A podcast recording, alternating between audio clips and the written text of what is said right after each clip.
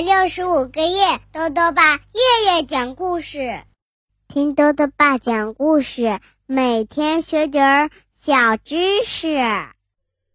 亲爱的各位小围兜，又到了豆豆爸讲故事的时间了。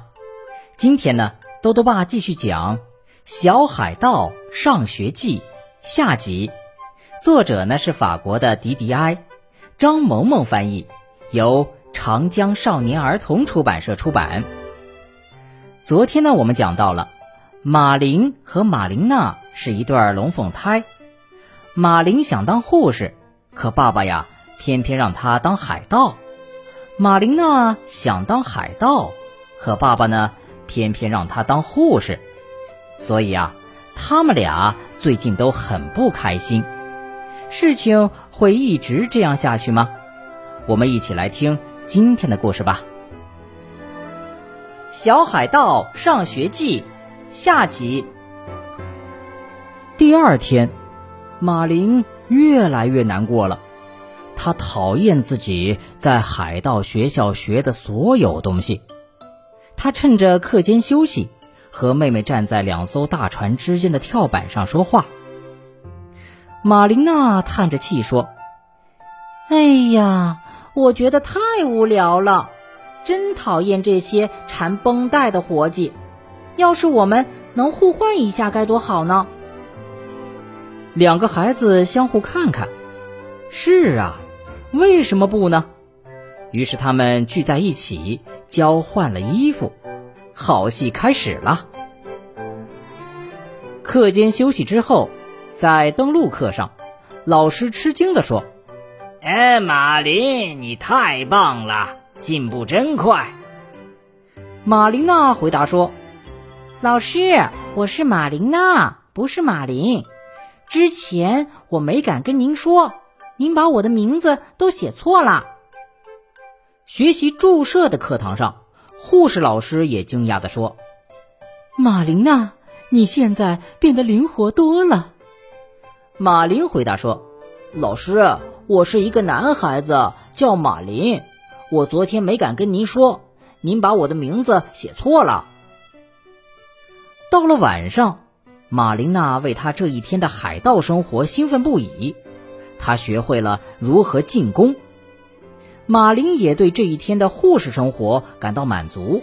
他学会了如何照顾别人。当然了，他们都没有把这件事儿啊告诉爸爸。事情一直进行的十分顺利，直到海盗学校召开第一次家长会。因为比兹姆家里没有人照顾两个孩子，他带着孩子到了学校。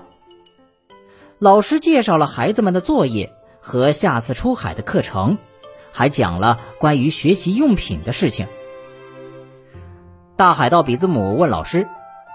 呃，这上课的时候需要一把尖刀还是钝刀呢？需不需要呃带上煤油灯啊？老师回答道：“不需要煤油灯，只用准备一把钝刀。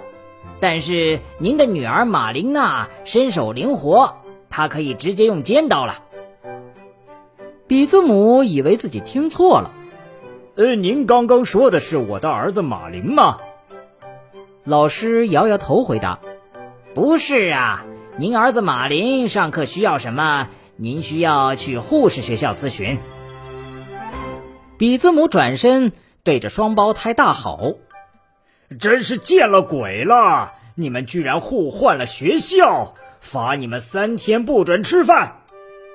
他揪着孩子们的耳朵，把他们带回了自己船上。幸好。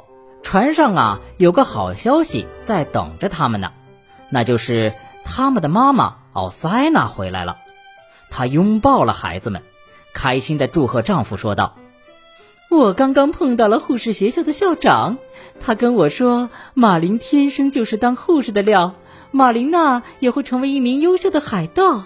哦，我亲爱的比兹姆，你让孩子们去了他们该去的学校。”要是我，肯定没你想的这么周全。说完，她深情地亲吻了丈夫。比兹姆满脸通红，一个不字都不敢说。这个时候啊，马林朝他妹妹眨了眨眼，说：“这下好了。要知道，对海盗来说，一个吻就是承诺哦。”好了，小围兜，今天的故事到这里啊就讲完了。最后呢，又到了我们的小知识环节。今天呢，多多爸要讲的问题是：为什么打针要经常打屁股呢？多多爸告诉你啊。如果我们生病了，可以用口服或者打针这两种方式让身体吸收药物。口服药物呢见效最慢，因为要肠胃吸收；打针注射到血管里呢见效最快。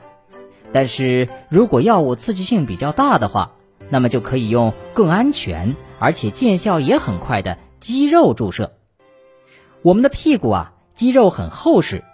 在这里打针呢，不容易伤到骨头或者扎到深处的血管，而且啊，屁股的肌肉组织很疏松，血管丰富，药物呢能够很快就被吸收掉。兜兜爸还想问问小围兜，如果你的手不小心被划破了，你觉得有哪些救护用品可以帮到你呢？如果想要告诉兜兜爸，就到微信里来留言吧，要记得。兜兜爸的公众号哦，查询“兜兜爸讲故事”这六个字就能找到了。好了，我们明天再见。